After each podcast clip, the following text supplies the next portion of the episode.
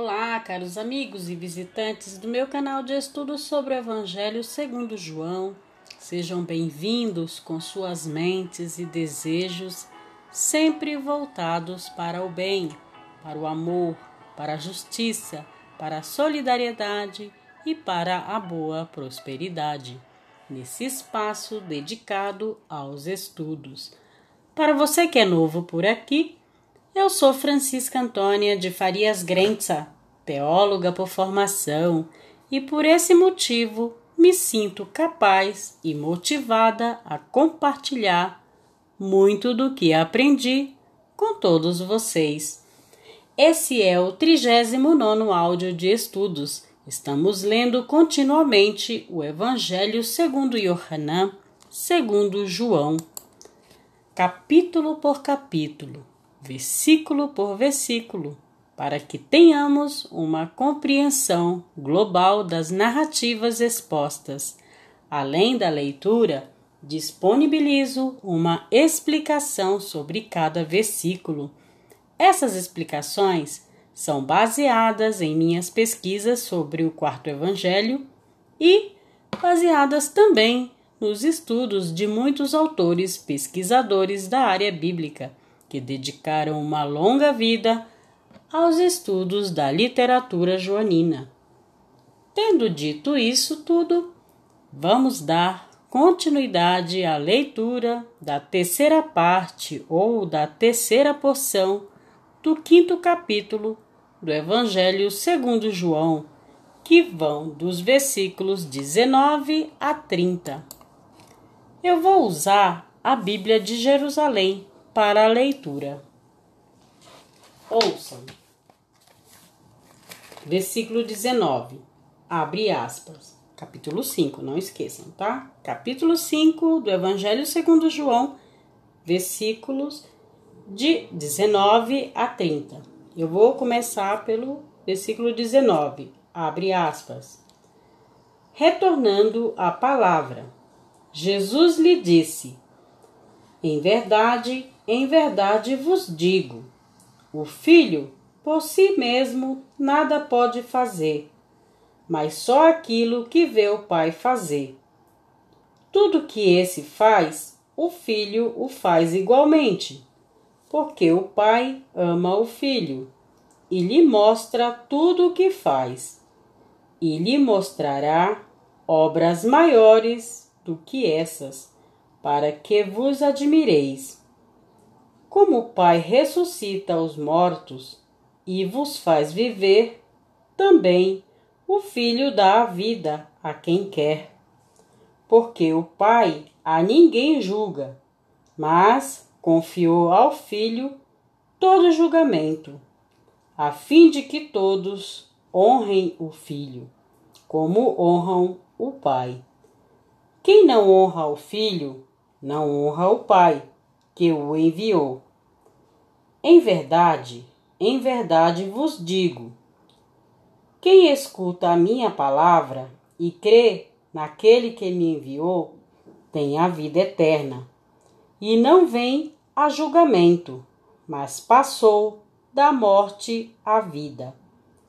Em verdade, em verdade vos digo: vem a hora, e é agora, em que os mortos ouvirão a voz do Filho de Deus, e os que ouvirem viverão. Assim como o Pai tem a vida em si mesmo, também concedeu ao Filho ter a vida em si mesmo, e lhe deu o poder de exercer o julgamento, porque é filho do homem. Não vos admireis com isto, vem a hora em que todos os que repousam nos sepulcros ouvirão sua voz e sairão. Os que tiverem feito o bem para uma ressurreição de vida, os que tiverem praticado o mal para uma ressurreição de julgamento. Por mim mesmo nada posso fazer. Eu julgo segundo o que ouço, e meu julgamento é justo, porque não procuro minha vontade, mas a vontade daquele que me enviou. Fecha, fecha aspas. Eu vou agora lhes dar a explicação de cada versículo. Começando pela. É, esse versículo, na verdade, em algumas Bíblias está como a autoridade do Filho, ou seja, a autoridade de Jesus, né? Perante o julgamento, porque, como vocês ouviram, o Pai não julga ninguém, Deus é neutro, né? Mas ele deu poder e autoridade para que Jesus julgue aqueles que fazem o mal e aqueles que fazem o bem. Os que fazem o mal vão é, ressuscitar para a vida de uma forma para ser julgado, né? Cadê? Deixa eu ler mais uma vez aqui. É a ressurreição de julgamento. Eles vão para a ressurreição de julgamento. E os que praticam o bem para a ressurreição da vida. No versículo 19 a 20, a partir de agora, ou seja, após a narrativa sobre o milagre, conforme João capítulo 5, versículo 1 a 9c, e o diálogo de, eh, em João capítulo 5, 9d a 18, somente Jesus fala, apresentando um discurso revelador. Os versículos 19 e 30 formam uma unidade literária, sendo que eles são enclausurados pela afirmação de que o filho não faz nada por conta própria, conforme o versículo 19 a 30. Primeiramente, é apresentado o princípio, no versículo 19 a 20. Trabalha-se a imagem do mundo dos artífices. Que são artífices? São os artesãos, enfim, né? O filho aprende o ofício do pai, enquanto observa e em seguida o imita, ou seja, ele imita o pai. O filho imita o pai. Essa relação não é somente profissional, mas também familiar pois o pai ama o filho, por esse motivo o instrui, o ensina. Semelhantemente, o Pai Celeste entrega tudo ao Filho, que é Jesus. Também Jesus não pode fazer nada por conta própria, mas apenas aquilo que o Pai lhe mostra, confiando a Ele. Neste sentido, confiou as obras da criação ao Filho, ou seja, tudo veio por meio dele. A palavra de Deus, a ser, conforme João 1, versículo 3. Notem que, quando João fala sobre a palavra manifestada, encarnada, né, que é Jesus, ele nos remete à criação, lá em Bereshit, lá em, em, em Gênesis. Porém, João, no seu prólogo, ele nos faz raciocinar antes de Bereshit, antes de Gênesis, com o dito de Deus, ao usar a palavra para criar. Lembram? Haja luz. Esse é um dito que Deus fala lá em Gênesis: haja luz, haja manifestação de algo, né? Deus cria alguma coisa.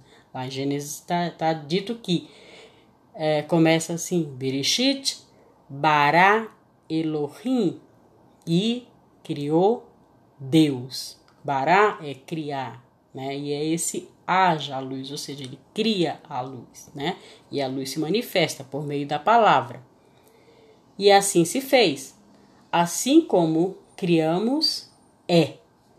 Isso é o que Deus diz lá no princípio. A gente, nós temos que ficar bem atentos para isso. As nossas palavras criam algo, ou de bom ou de ruim, né? E João retoma isso, aplicando a pessoa de Jesus. Mas também as obras da salvação, as quais irão atingir o seu auge no final dos tempos. Pertencem ao Filho, ou seja, essas obras pertencem ao Filho. Justamente estas obras serão as obras maiores ainda, as quais o Filho irá realizar para o espanto dos discípulos. No versículo 21 a 23, deixa eu beber um pouco do meu chá. No versículo 21 a 23, enquanto os versículos anteriores, no que se refere ao filho, destacaram a dependência do pai. O filho não faz nada além daquilo que vê o pai fazer. Agora se destaca a dignidade do filho e a obra que o filho assumiu da parte do pai, conforme o versículo 21 a 28. Justamente a filiação divina do filho, desde o início, provocou resistência. O filho participa das obras reservadas ao pai, ressuscitar os mortos, conforme o versículo 21, e julgar, conforme o versículo 22. Mas ainda, o julgamento cabe ao filho, sendo que o pai não participa deste ato. Ou seja, Deus não julga ninguém. Muitas vezes as pessoas dizem: "Ah, eu tô assim porque Deus quis". Não, gente, tem que prestar atenção, ó. Aqui no Evangelho segundo João está dizendo que o pai não participa do ato de julgamento, de julgar a humanidade. Isso pertence, de acordo com o Evangelho segundo João, a Jesus. Ele é, é quem é o juiz, tá? Nesse caso aqui.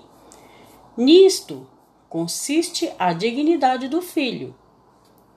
Tal reflexão termina com a seguinte afirmação: quem não honra o filho também não honra o pai. Isso está no versículo 23. No versículo 24 a 27, descreve-se agora a obra dupla de Jesus a partir de duas perspectivas. Quais são elas? Primeiramente, a obra de Jesus é vista a partir do homem. Versículo 24 a 25.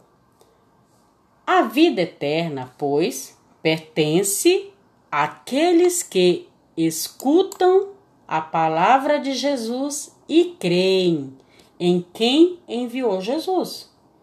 Ou seja, presta atenção nessa palavra aqui, gente, ó. Vou ler de novo.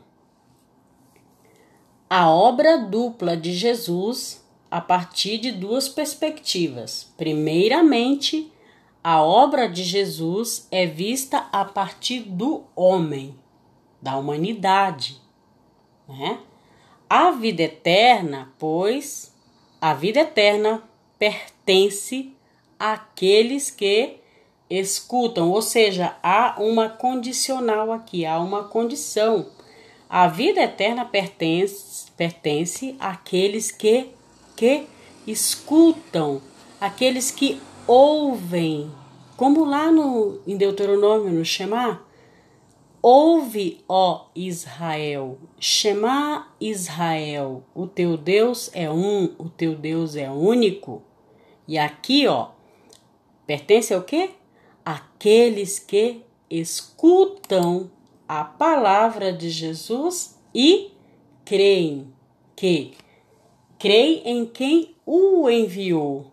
Quem enviou o quê? Quem enviou Jesus, ou seja, ouve, nós temos que ouvir a palavra de Jesus, ouvir esse evangelho, crer na palavra de Jesus, no que ele diz a respeito do Pai, né, do Eterno, ou de Hashem, ou de Deus, e, ou seja, crer em Jesus é o mesmo que crer em Deus, em Deus Pai. Ele foi quem o enviou, segundo o Evangelho, segundo João aqui, a nossa leitura. Então há uma condicional, aquele que aquele que escuta a palavra de Jesus e crê. E crê em quem o enviou, e crê em Deus, em crê em Deus Pai. né, que enviou Jesus. Mas ainda, todos os que escutam a palavra de Jesus e creem no Pai, já passaram da morte à vida eterna, ou seja, já foram julgados, né? já estão em Deus, já estão com Deus, já nesta vida já participam dessa, né, de toda essa filiação. Tais pessoa, pessoas, desculpa, tais pessoas não vêm a julgamento. Trata-se de uma escatologia, tá ligado a escatom, as coisas que do já e ainda não, as coisas que vão acontecer, mas ainda não aconteceram, mas você já vive essas coisas aqui, neste mundo, neste planeta, nesta vida, entendeu?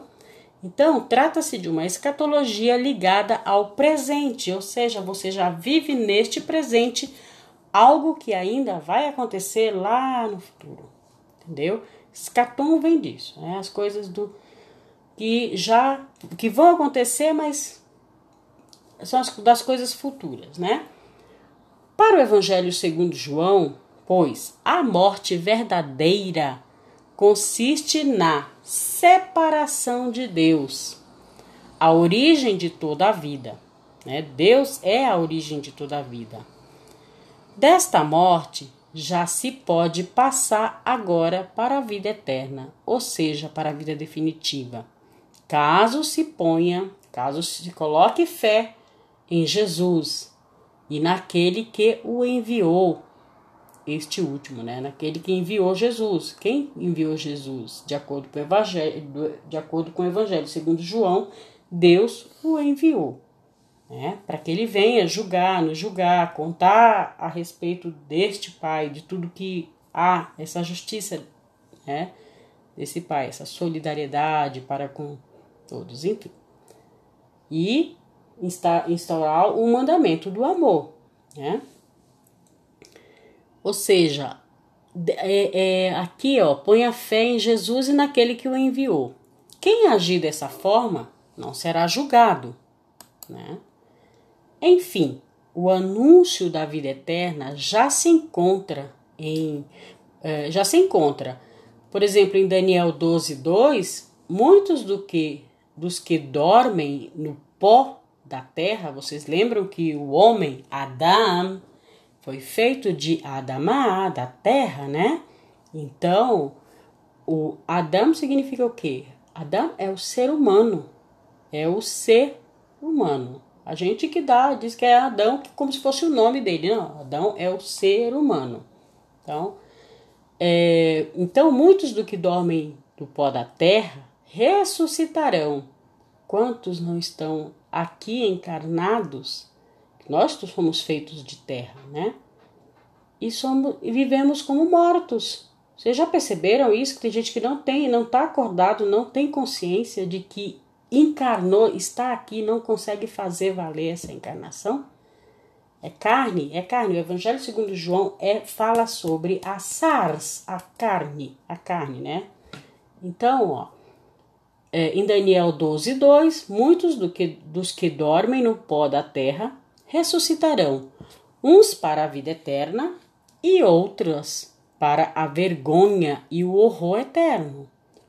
Ou seja, a ressurreição é prometida aos justos no dia do juízo final.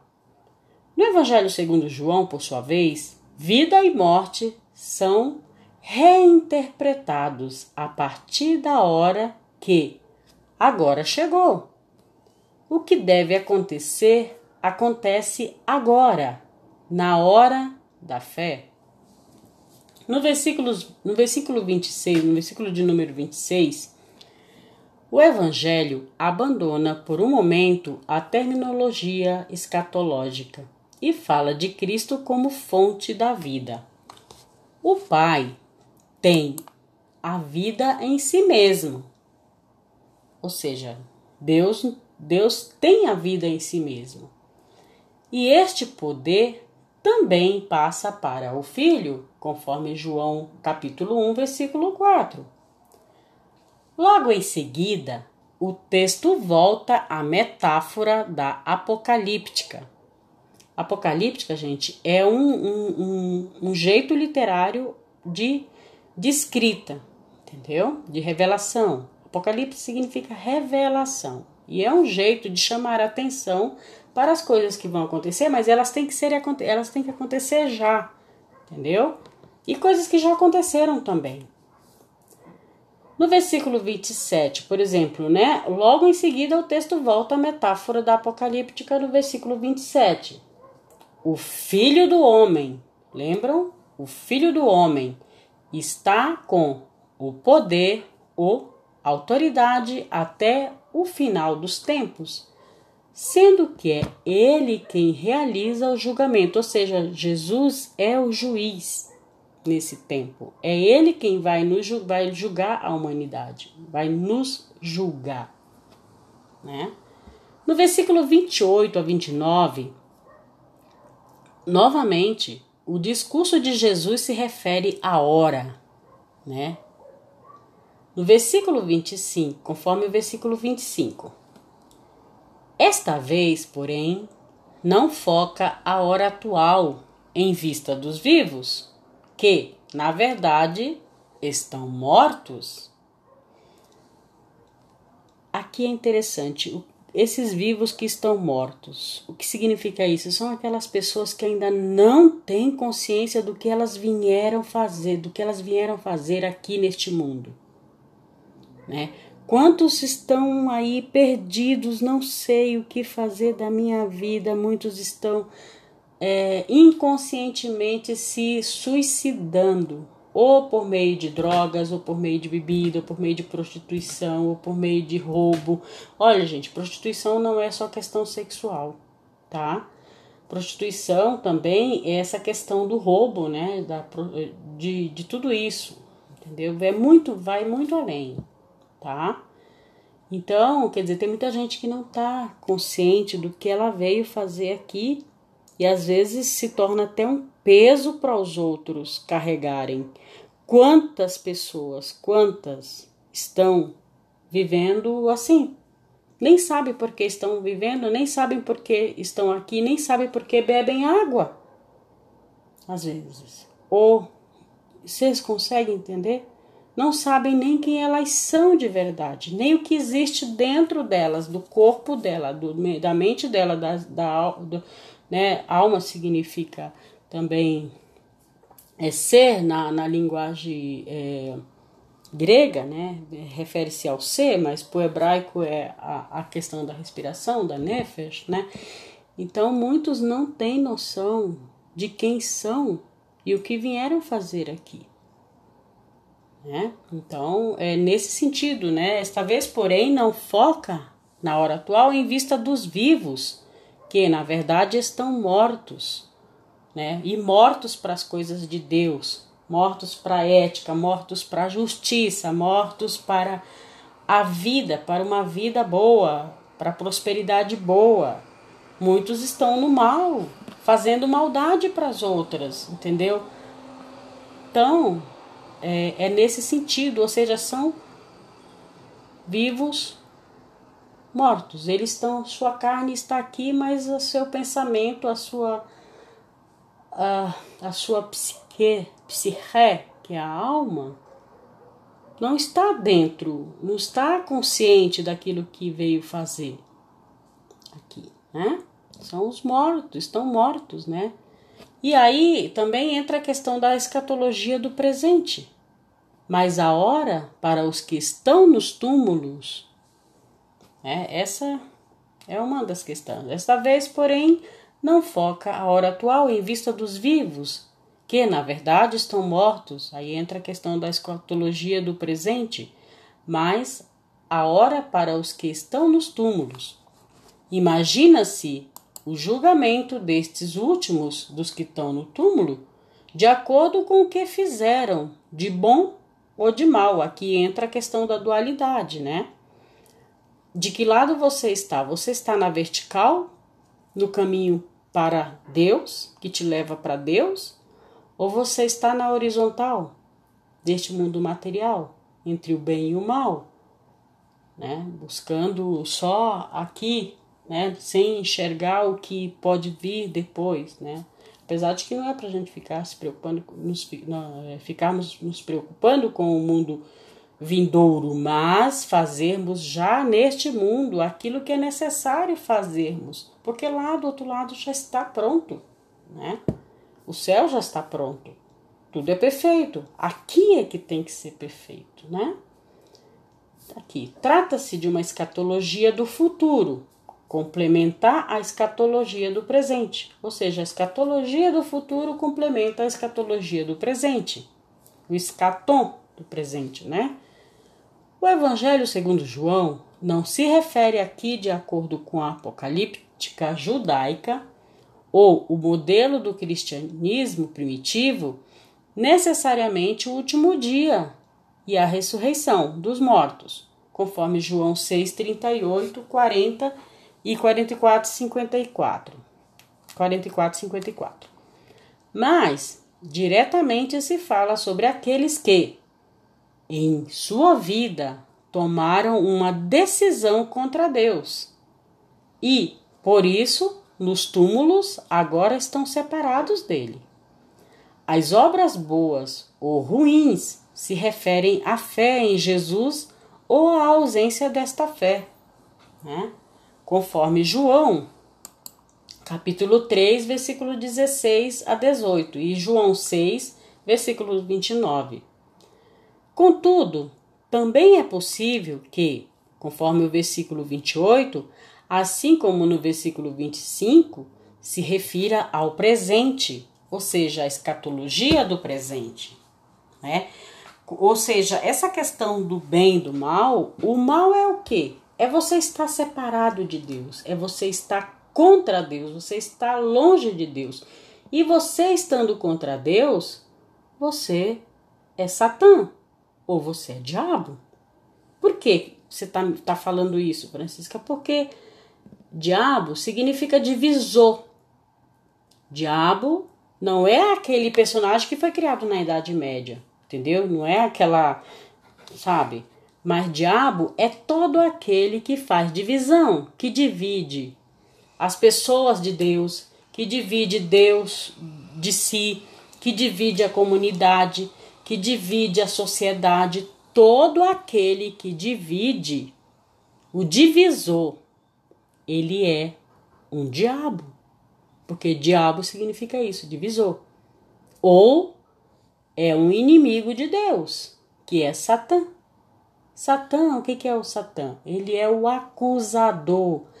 O Satã é aquele que acusa você, ou eu, ou o outro perante Deus. Entendeu? É isso. Ou acusa de que Deus é ruim e que todas as desgraças acontecem porque Deus fez. Às vezes nem é só Deus, nem é, nem tudo é, vem só mandado por Deus. Às vezes nós buscamos às vezes coisas ruins nas nossas vidas e aí é, jogamos no colo de Deus. Mas, claro, sim, nós temos que é, ter essa consciência de que tudo é permitido por Deus, até as pragas, até as maldições existentes no mundo, até as catástrofes. Se vocês forem ler, as Sagradas Escrituras está cheio. Tudo, de, tudo vem de Deus. O bem e o mal. No versículo 30.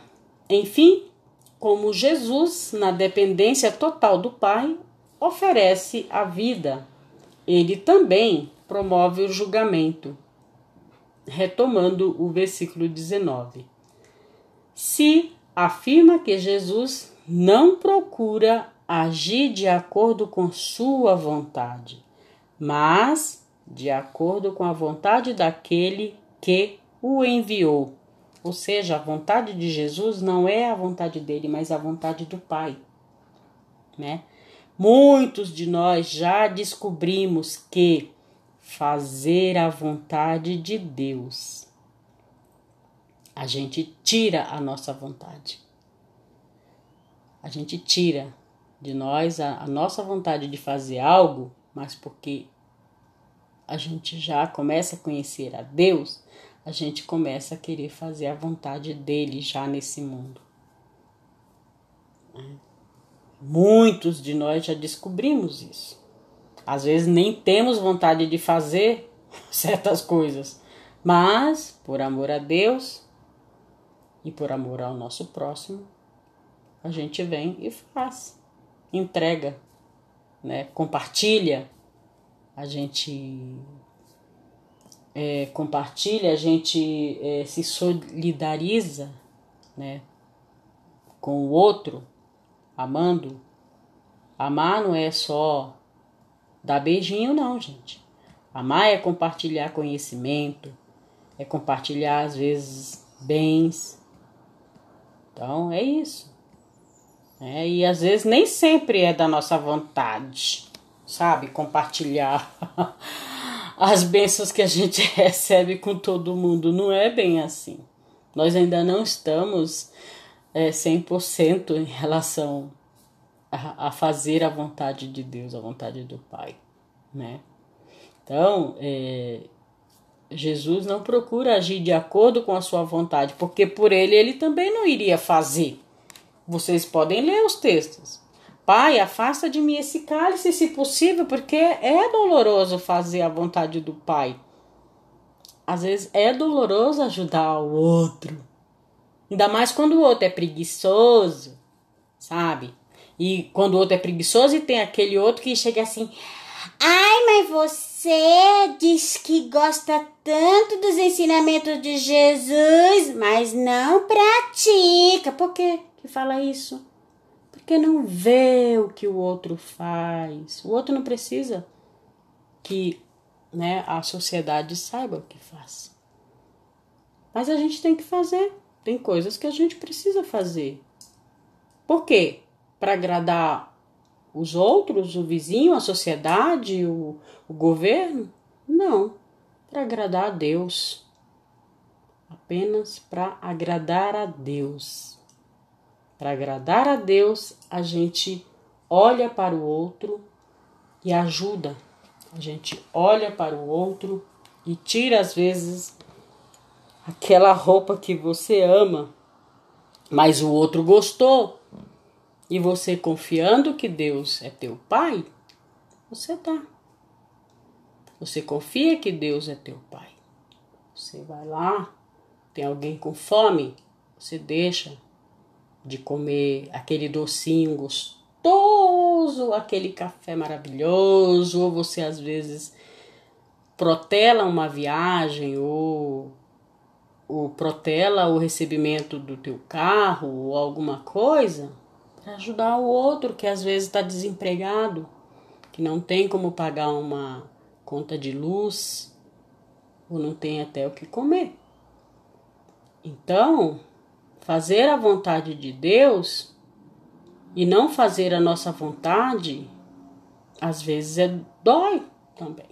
Às vezes não, às vezes a gente faz por, por, por alegria, por generosidade, tudo bem, isso também acontece. Mas vamos ser bem honestos, nem sempre gostamos de fazer aquilo que, de, que é a vontade de Deus. Nem sempre. Né? A gente tem que trabalhar muito o nosso interior, né? Gente, nós somos como crianças mimadas, que não queremos dividir o brinquedo maravilhoso que a gente ganha no Natal com, com o amiguinho que não tem nada, ou com o irmão que não tem nada, às vezes, né?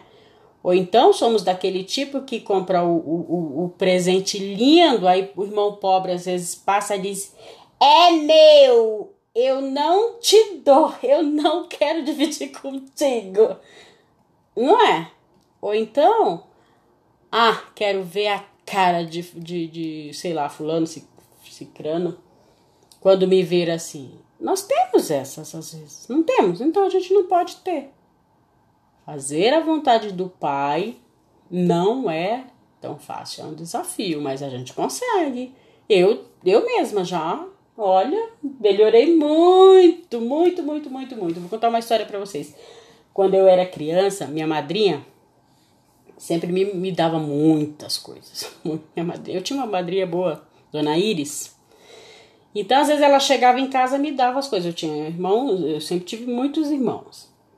E aí, minha mãe, às vezes, queria me obrigar a dar para o meu irmão mais velho, o Jones, às vezes, coisas que eu ganhava da minha madrinha, eu dizia: não, não vou dar. Ela deu para mim, é meu, é meu. Sabe aquela coisa do meu, da posse?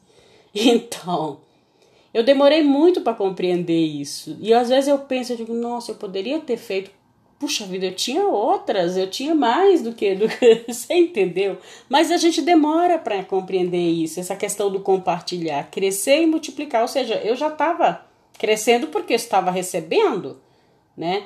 Só que o legal de tudo, quer dizer, o que é algo libertador é justamente essa questão do multiplicar, do compartilhar na vida do outro, para que o outro se sinta também feliz, se sinta também querido, se sinta amado, como nós que recebemos. Né? Eu não tinha essa noção, eu recebia, era eu, era meu, então eu não tinha que dividir com ninguém. Eu demorei muito para entender isso, né? Hoje eu já até né? Enfim, tô contando aqui. Meu irmão, graças a Deus, está bem e recebe também todas as bênçãos de Deus. E é interessante que muitas das coisas que eu é, fui para esse caminho também, ele foi uma das pontes que, que me ajudou para que eu seguisse também esse caminho, além de outras pessoas, né? Meu avô lia a, a, as Sagradas Escrituras para mim, mas eu nunca pensei que eu fosse fazer e estar aqui contando sobre essas coisas que são coisas de Deus na minha vida para alguém. Né? Então é isso, nós somos, nós temos que refinar a nossa alma, refinar o nosso, o nosso jeito de ser. Né? Nós somos pedras brutas, precisa ser refinado. Então é assim, e fazer e se refinar a fazer a vontade do Pai dói, dói dói, né? Então Jesus também, ó, Jesus não procura agir de acordo com a sua vontade, mas de acordo com a vontade daquele que o enviou. Se você gostou desse estudo, compartilhe, porque assim os algoritmos do YouTube vão perceber que esse conteúdo é relevante e vai indicá-lo para mais pessoas. Não guarde bons conteúdos só para si. Compartilhar coisas boas e bons conhecimentos é ser uma pessoa próspera, multiplicadora e, consequentemente, muito abençoada. No livro de Gênesis, Deus diz ao ser humano, Adam, que é o ser humano, Adão significa ser humano, Adam, que vem de Adama, que é a terra, crescei e multiplicai. Ou seja, o homem já nasceu com essa missão de crescer em conhecimento da vontade de Deus, do bem e no bem, e multiplicar coisas boas de Deus ou coisas boas do Eterno na vida dos demais seres que vivem nesse planeta. E, além de tudo, cuidar dos animais, cuidar dos planetas, cuidar das árvores, das florestas, enfim, né? Estamos a poucos dias do Natal cristão de 2020 para muita pessoa, para muita gente, né? Para muita gente, para muitas pessoas, foi um ano desafiador na questão da economia, da saúde, do trabalho, etc. Esses desafios fazem parte da criação humana e não é só dessa geração. Mas, desde que o mundo foi criado, os desafios da sobrevivência fazem parte do caminhar do ser humano esteja ele em qualquer nível de consciência, de estudo, de vida social ou vida financeira ou econômica, né, que chama.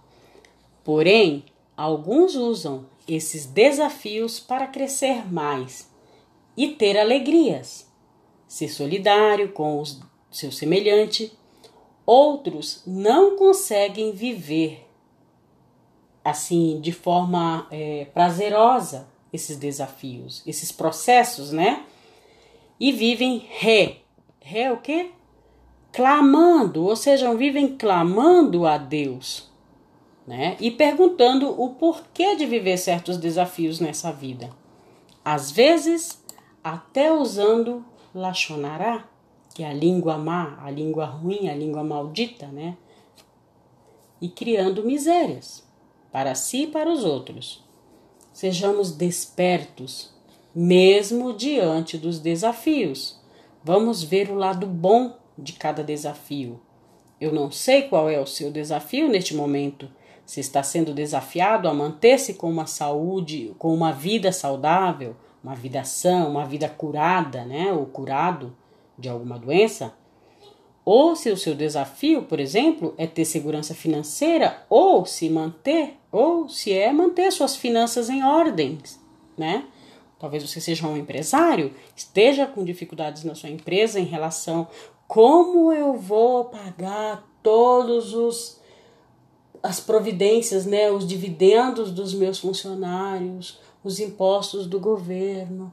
Enfim, eu não sei qual é a sua o seu desafio, né, de manter a sua finança em ordem.